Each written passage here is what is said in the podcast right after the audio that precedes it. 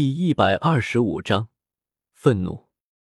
就在云山胡思乱想的时候，一个树枝从他身后延伸了出来，用力拍了一下云山的脑袋。胡思乱想什么？我救你也是为了我自己。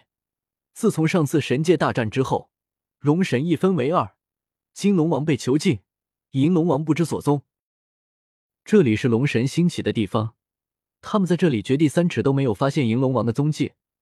我这里比较特殊，他们只能在外面巡查，不能进来。为了防止我串联银龙王再起风波，他们在这个小世界周围布置了无数的眼线，就是所谓的神识。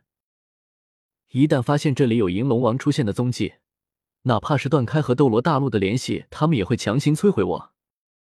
为了不被发现，在你很小的时候，我就偷偷改造过你的武魂，让他和我的本体拥有极为相似的本源。只要你出现在星斗大森林核心处，用出武魂，我就会假意被你的武魂吸引，释放出极为庞大的生命能量。话说到这里，生命古树就停止了。他也知道要给云山一个缓冲的时间，毕竟这种事的冲击力就跟他能迎娶比比东一样，太震撼了。其实听到这里，云山的心里多多少少有点数了。原来自己从出生开始就被算计了。自己的路一直都是别人安排好的，觉醒武魂，自己先天二级，孤身一人闯荡星斗大森林，当时还想着要创出一片天地，留给后人无尽的传说来着。当时想想，多么豪气，这是多么的勇敢，骑马持剑闯天下。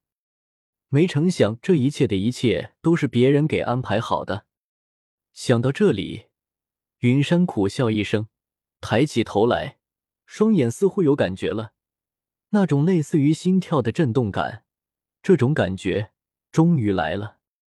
现在的他内心平静，身上爆发出远超他现在实力的气势，脚下长出无数的树苗，开始疯狂生长。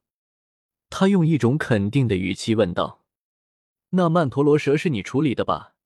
当时只有二级的我，不是五百年曼陀罗蛇的对手。”老狐狸的献祭也是你一手促成的，不然一个活了无数年的狐狸，怎么可能会把最后的希望寄托给我？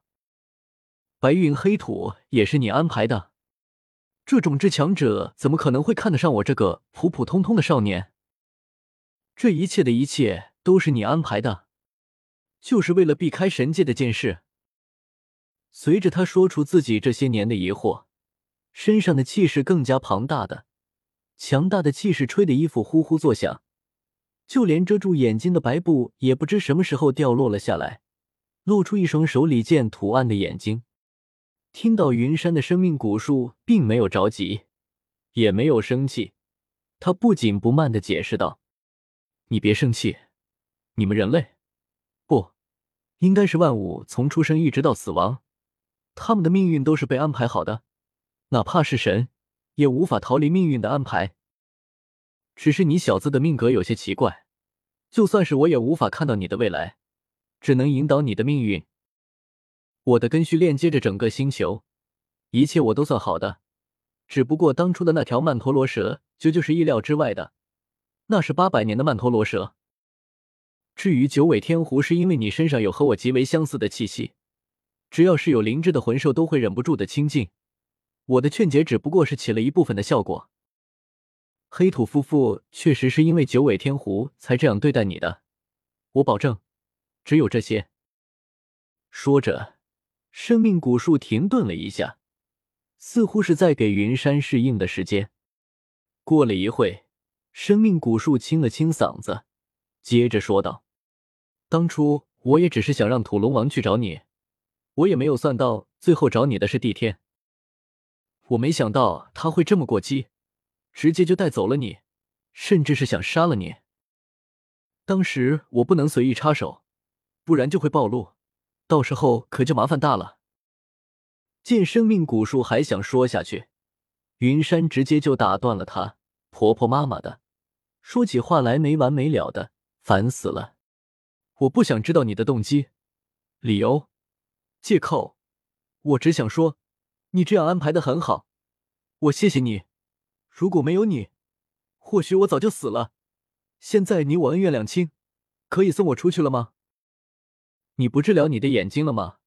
我可以释放出压制的武魂本源，让他的晋级更快一些。还有你的魂环，你的这三个魂环都被那个邪魂师吸走了力量，我有办法帮你恢复，甚至是更强。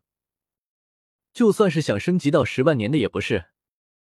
既然你知道这一切，当初为什么看着我的村子、我的家被邪魂师覆灭？为什么就这样看着我的家人，他们的尸体被邪魂师奴役，死了都不得安息？你不是生命古树吗？你不应该和生命女神一样爱护众生吗？那你现在所做的一切都是为了什么？一己私欲？生命古树的解释，云山现在一个字都听不下去，他很烦躁。尽管知道对方没有义务这么做，但是还是跟不住的爆发出来。这是他压抑已久的愤怒，还有无力。现在他报仇都没地方去。强烈的愤怒伴随着痛苦，不断的刺激着他的双眼，让他的开始快速旋转，周围的空间开始扭曲，他的身影也开始变得虚幻起来。我的眼睛不用您操心，既然你什么都知道，那就应该知道，我的木盾武魂是可以和眼睛互补的。至于魂环，我自然有办法处理。话音落下，云山的身影直接就消失在原地，只留下刚才掉落的一根白布，证明云山刚才的存在。等云山走后，整个空间一瞬间陷入了一种很奇怪的寂静之中，空间里传来一阵无力的叹息声，随着无数的生命本源流动，一个冒着绿色光芒身影开始不断的凝视。一个女人出现在这里，这个女人很美，她从头到脚都是冒着绿色的光芒，一身落地长发无风飘动着，看上去纯洁无瑕的双眼中闪过一丝忧郁。